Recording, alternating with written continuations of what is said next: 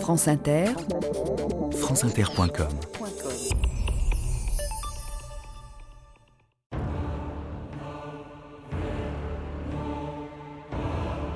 L'artichaut et la salade, l'asperge et la pastonnade et les melons tourangeaux me sont herbes plus friandes que les royales viandes qui se servent à Monceau.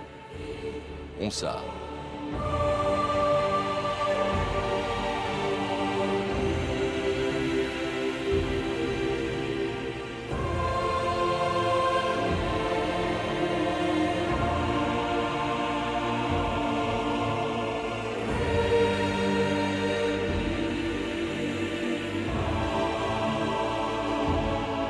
2000 ans d'histoire.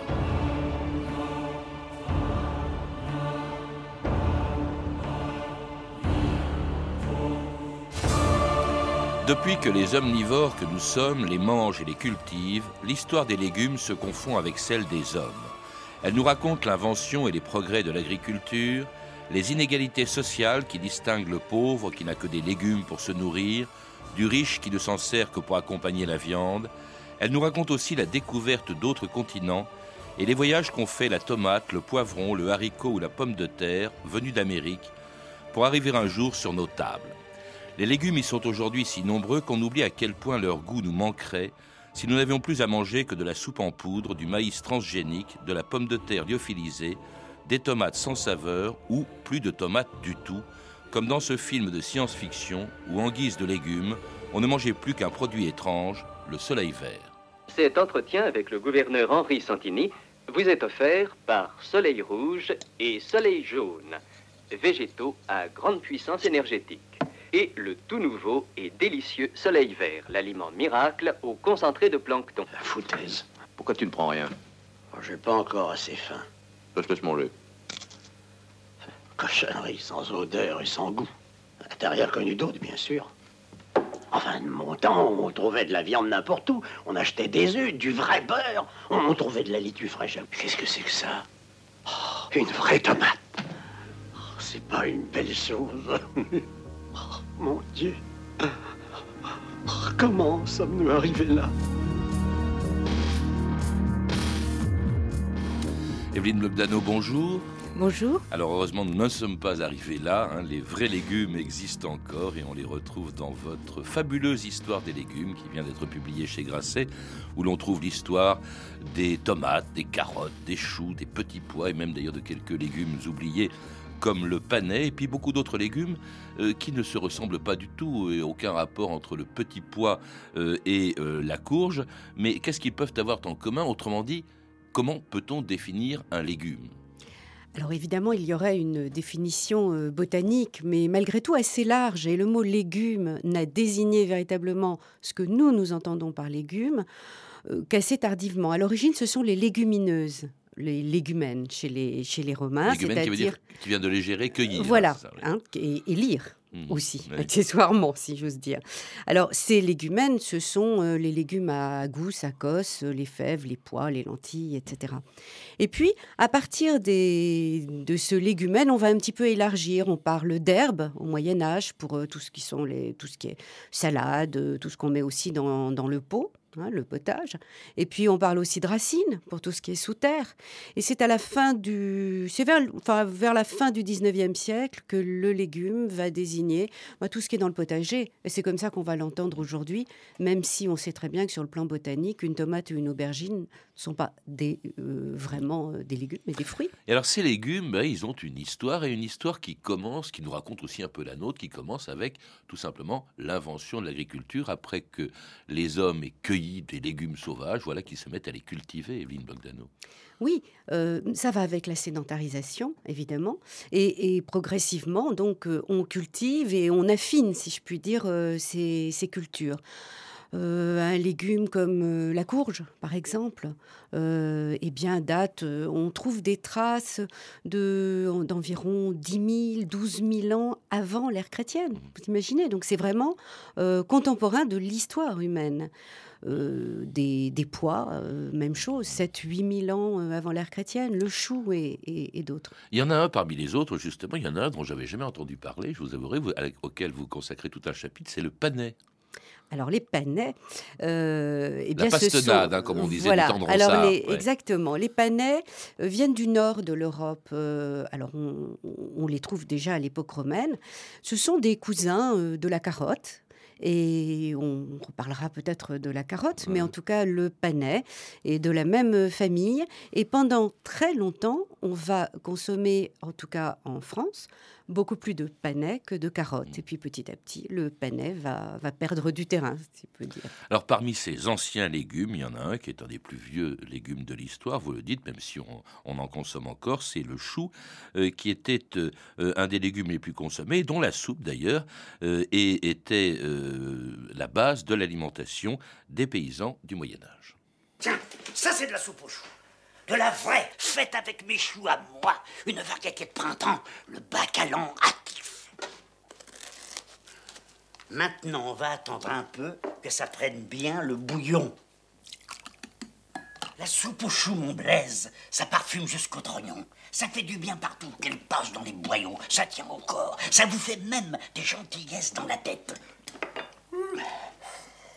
Et voilà, mon gars T'es calé pour la route Ah, la bonne soupe, soupe, ah, la bonne soupe aux choux, que vous mangerez avec nous. Ah, la soupe aux choux, you On a mis le chaudron dans l'âtre et de l'eau dans le chaudron. Puis dans l'eau, on a mis quatre tranches d'un beau potiron. Puis du persil en bouquet et on a battu le briquet. Ah, la bonne soupe, soupe, ah, la bonne soupe aux choux, que vous mangerez avec nous. Ah, la soupe aux choux, you on a mis un céleri rave, deux têtes d'ail et trois oignons. Qu'on a trouvé dans la cave grâce à un vieux lumignon. Mais ce que l'on n'a pas trouvé, c'est du temps pour les laver.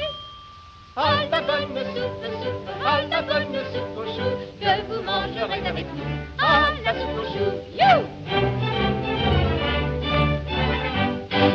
Et c'était Bob et Bobette en 1929, la bonne soupe aux choux. Et la soupe aux choux qui est une des plus anciennes préparations de l'histoire, culinaire de l'histoire. Euh, vous le dites dans votre livre, Evelyne Bogdano. Oui, alors je. Comme le chou d'ailleurs. Euh, bien sûr, euh, cette, cette soupe euh, au chou et ce chou dont joliment Louis de Funès dit quel parfume. quand on dit ça sent le chou, c'est en général pas très flatteur, hein. plutôt péjoratif. C'est la nourriture de base des paysans. Et il y a même certains baux qui obligent à ce qu'il y ait pas loin de la moitié du jardin qui soit cultivé en chou. Mmh. Alors une soupe populaire, très populaire au Moyen Âge, peut-être aussi parce que le chou est un légume qui se conserve et qui tient bien l'hiver.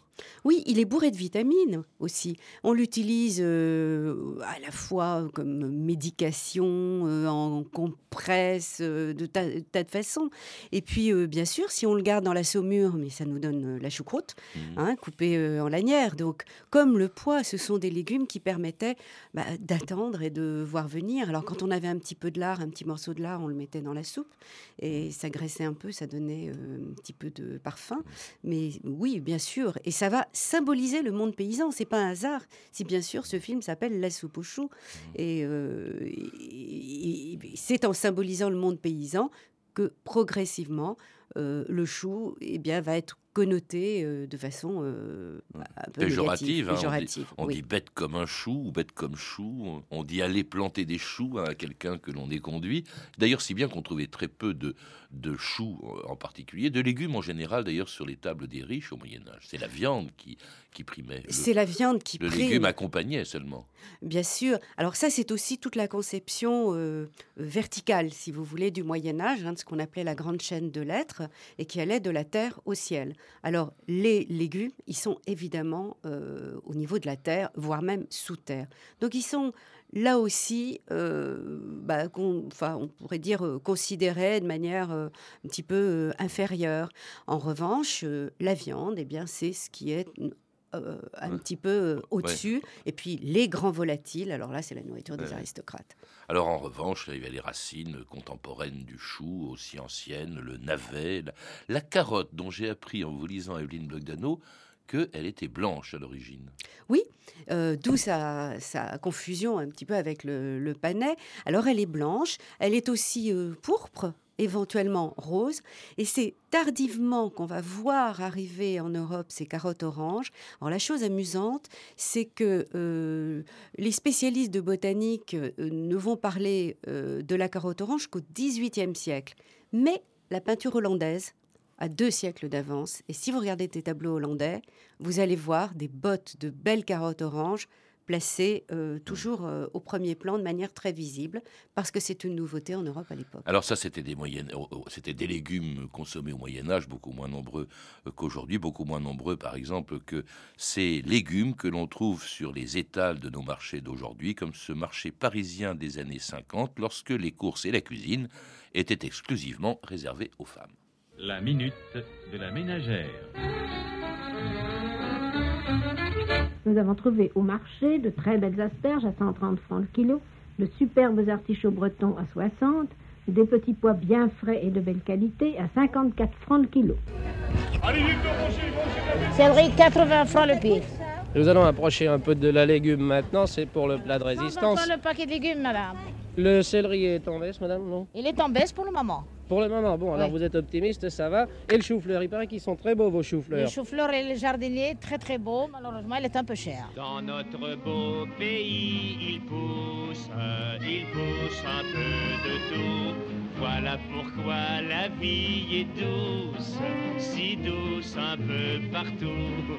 Nous avons pour faire la popote des navets, des choux, des radis, des patates, du blé, des carottes, des pissenlits, et puis aussi nous avons, nous avons des tomates, des tomates, et surtout des tomates à deux pattes, à quatre pattes, des tomates un peu partout dans notre beau pays. il Alors si dans notre beau pays, comme le dit cette chanson de 1948 de Pierre Dudon, ben, on trouve aujourd'hui toutes sortes de légumes, beaucoup plus qu'il n'y en avait au Moyen Âge, au Moyen Âge, c'est parce qu'il s'est produit entre-temps une révolution considérable avec de nouveaux légumes apparus grâce à ce tournant qu'a été dans l'histoire des légumes les grandes euh, découvertes, Evelyne Bogdano.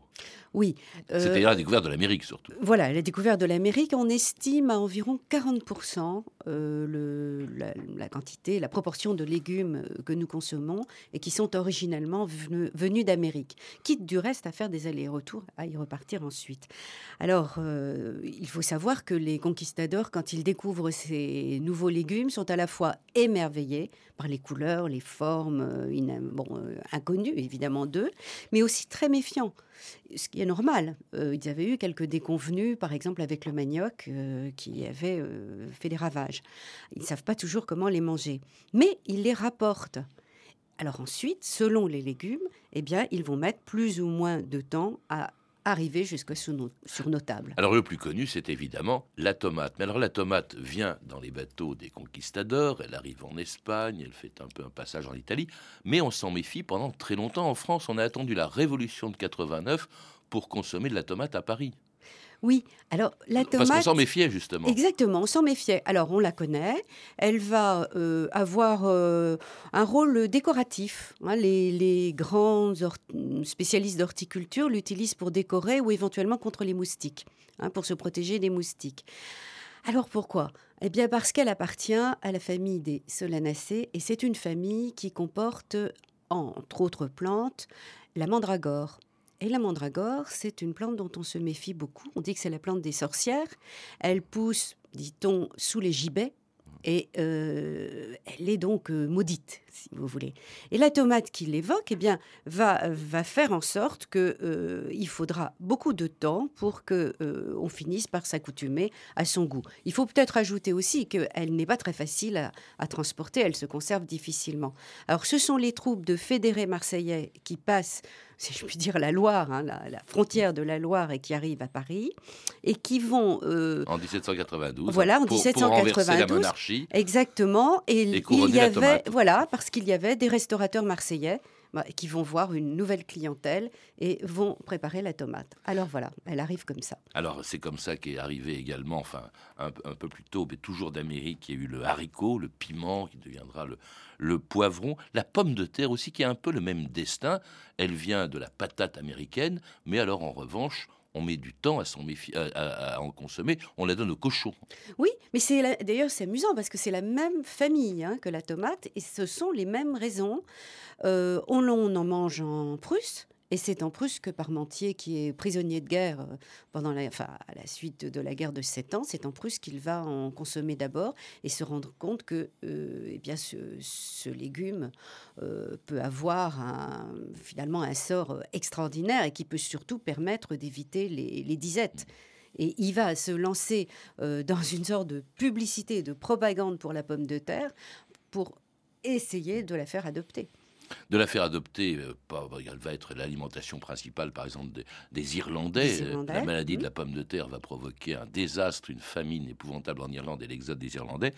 C'est la nourriture du peuple. Cela dit, comme pour le chou, on ne la trouve pas sur les tables des riches euh, qui préfèrent des légumes plus raffinés comme le petit pois par exemple, très à la mode à Versailles du temps de Louis XIV, ou plus tard à la table du prince de Talleyrand, quand il recevait Fouché à souper au début du XIXe siècle. Foie gras truffé. Des Périgord, donc de chez moi. Prince, vous savez vivre. Une habitude, monsieur Fouché. regardez la suite. Asperge en petits pois, cul d'artichaut à la ravigote, saumon à la royale, filet de perdrix à la financière. Vous avez bien dit euh, asperge en petits pois Une recette que je dois à monsieur de Cussy. Vous découpez le tendre de l'asperge en forme précisément de petits pois. Vous le lavez, les bouillantez, vous le passez au feu avec un bon morceau de beurre, un peu de sarriette, un clou de girofle. Et pour finir, vous y mettez une liaison de jaune d'œuf avec un dé de crème fraîche. carême est toujours à votre service Oui. En France, les régimes passent et la cuisine demeure. Hein lui ferez mes compliments. Ce souper est une merveille. Je n'y manquerai pas. Et c'était un extrait du film Souper d'Edouard Molinaro avec une recette d'asperges aux petits pois dont vous parlez dans votre livre, Evelyne Blogdano, en faisant remarquer une chose, on l'a d'ailleurs entendu dans cet extrait, il n'y a pas de petits pois dans les asperges aux petits pois. Oui, en fait, c'est une asperge. Ce sont des asperges en petits pois, comme les petits pois frais. Enfin, en tout cas, euh, en primeur, sont quelque chose d'exceptionnel euh, au XVIIe siècle et euh, même un petit peu au-delà. C'est ce qui fait évidemment leur vogue à la cour de Louis XIV manger des petits pois en, janvier, c'est extraordinaire. Alors, comme c'est difficile à trouver, eh bien, on convertit, si je puis dire, les asperges en petits pois. Mm. Et ces asperges, euh, eh bien, ces carèmes, alors on dit que ces carèmes-là, on a une petite une version un petit peu différente qui va les faire goûter à Talleyrand. Et puis, de euh, livre en livre et de chef en chef, eh bien, c'est Alexandre Dumas qui nous livrera également cette recette. Mm. Alors, ce qui est intéressant aussi dans cet extrait, c'est que on a le sentiment que, contrairement à ce qui se passait autrefois, où le légume était destiné à accompagner la viande, qui était le plat noble par, par référence, hein, c'est le contraire qui se produit. Le légume devient presque un plat principal, contrairement à ce que disait d'ailleurs, vous le citez, Grimaud de la Reynière, qui était le grand gastronome du début du 19e siècle. Ce qu'il disait des légumes, ça appartenait plutôt au passé. Il disait Le meilleur des légumes a besoin de tous les soins d'un artiste habile pour paraître dans tout son éclat.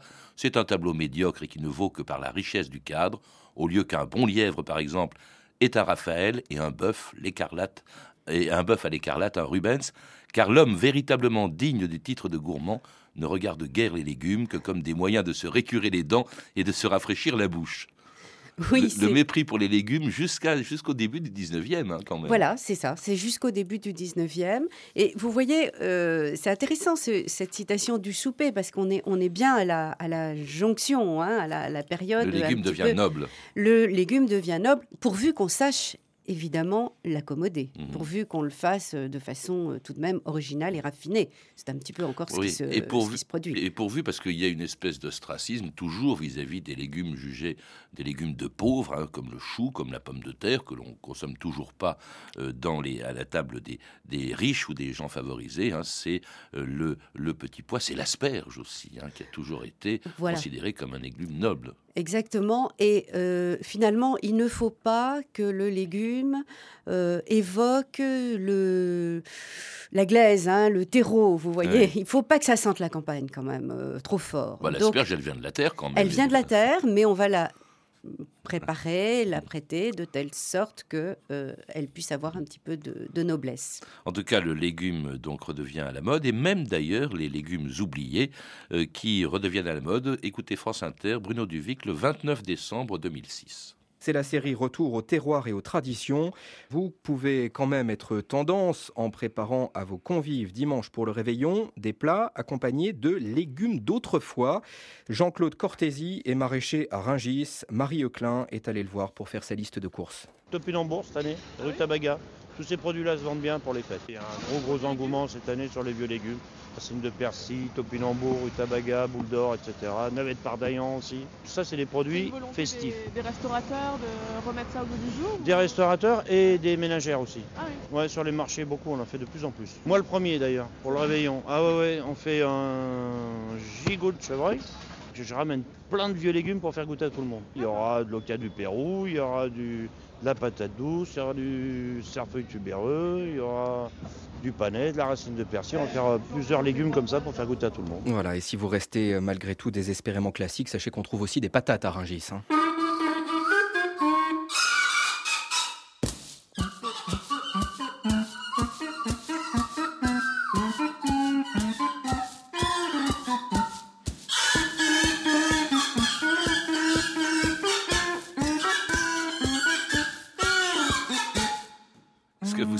Quelle est cette musique qui vous fait beaucoup sourire, Evelyne Bogdano Non, franchement, Alors, non. La musique, c'est Strauss, hein, c'est la marche de Radetzky que l'on joue traditionnellement à Vienne tous les 1er janvier. Ce qui est moins traditionnel, c'est que c'est joué par l'orchestre des légumes et qui joue avec des concombres, des choux, des haricots, des potirons, des carottes. C'est assez, assez, amusant. Hein. Oui, ça doit être spectaculaire. Hein. c'est dommage qu'on n'ait pas l'image là. Et, et, des potirons, alors qui font partie de tous ces anciens légumes qui redeviennent à la mode. Et parmi eux, alors il y en a deux qui, qui avaient fâcheuse réputation, on l'a entendu, le topinambour et le rutabaga. Oui, euh, bien sûr. Le, que... topinambour, il faut le rappeler, qui vient lui aussi d'Amérique. Oui, du mais d'Amérique du Nord, voilà, de, du Canada, et euh, qui avait été rapporté par euh, Marc Lescarbot, qui était un, un, compagnon de Samuel Champlain au début du XVIIe siècle. Alors, ce topinambour, c'est intéressant de voir un petit peu ses, ses, ses pérégrinations, parce qu'il vient du Canada, c'est l'engouement, on trouve ça magnifique, on, on, a beaucoup de mal à lui trouver un nom, et topinambour n'est pas du tout son nom ah bon? originel. Non, non, son, son nom, c'était Chicby, son nom indien. Et puis, il se trouve qu'il y a des Indiens du Brésil qui vont euh, venir en France, qui sont les topinambas, et on va euh, voilà faire une sorte de, collage, si vous voulez, on va l'appeler comme ça.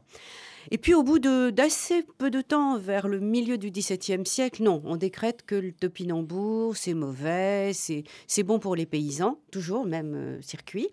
Et même les paysans vont les donner aux cochons. Donc vous voyez, c'est vraiment, là, on est au, au ras de terre. Et puis, euh, survient donc la, la, Seconde Guerre mondiale, pénurie de pommes de terre pour un ensemble de, de raisons. Bah, on va retrouver le topinambour et le rutabaga aussi. Qui les un... et hardis de l'occupation, vous dites Oui, moi je les ai appelés comme ça parce qu'en plus je trouve que laurel a vraiment une tête euh, en forme de, de topinambour. Et, bah, et le qui est un peu rondouillard, voilà, c'est le rutabaga. Exactement. Ouais. Et euh, ce qui est intéressant, c'est que le, le topinambour en fait, pousse très facilement. On a même du mal à s'en débarrasser. C'est pour ça qu'on va, on va le consommer euh, en période de, pénurie.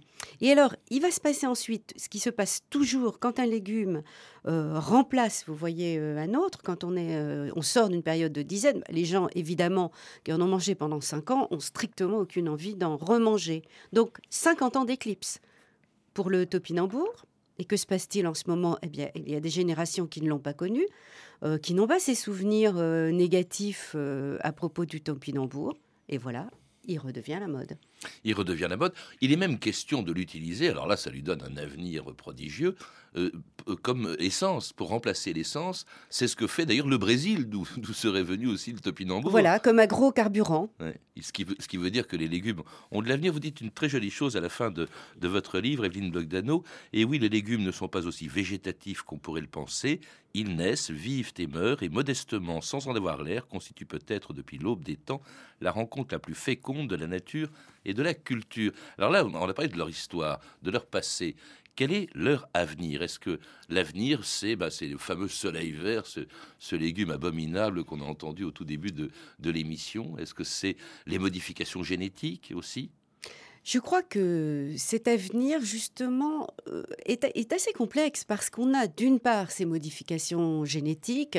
Euh, la, tomate, vous, vous, rappelez que la tomate, elle nous vient d'Amérique. À l'origine, dans les Andes, c'était exactement l'équivalent de la tomate cerise. On voit ce que c'est devenu. 2000 variétés de tomates aujourd'hui. Tout ça vient quand même de manipulation. Ah, plus de 90% des tomates aujourd'hui euh, poussent hors terre, hors sol. Euh, et quand on voit euh, les images... Hein, et sans aucun goût. Euh, et sans goût. En revanche, évidemment, elles se conservent très bien, elles ont une forme parfaite. J'imagine qu'on finira par arriver à leur donner du goût. Et puis, inversement, on, a le courant contraire. On a aussi tout le courant du bio, euh, du retour aux légumes euh, de la région, de la saison. Et regardez, anciens, on entendu. mais oui, regardez toutes ces tomates qu'on voit euh, comme la, la cœur de bœuf, etc., mmh. téton de Vénus, les tomates noires, toutes ces tomates qu'on voit apparaître maintenant et qu'on ne, on ne connaissait pas, mmh. qu'on n'avait pas vu auparavant. Donc vous voyez, je crois qu'il y a les deux mouvements en fait en ce moment. Euh, lequel l'emportera, euh, ça, j'en sais strictement rien. Mais je, je pense qu'il y a quand même un, intérêt. Euh, et peut-être que la crise va nous donner aussi des réponses là-dessus. Merci Evelyne Blogdano. Pour en savoir plus, je recommande la lecture de votre livre, La fabuleuse histoire des légumes, publié aux éditions Grasset et préfacé par Michel Onfray.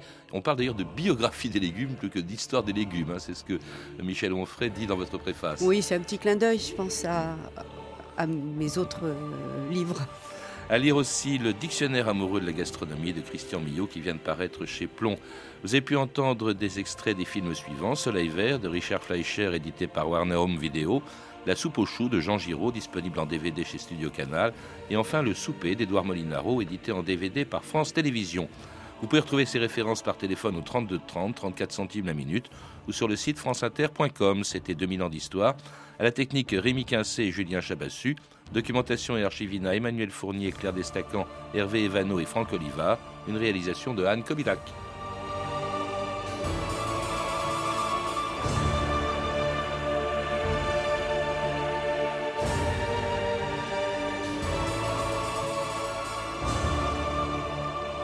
Demain, dans 2000 ans d'histoire, l'histoire d'un service public qui pourrait cesser de l'être, la Poste.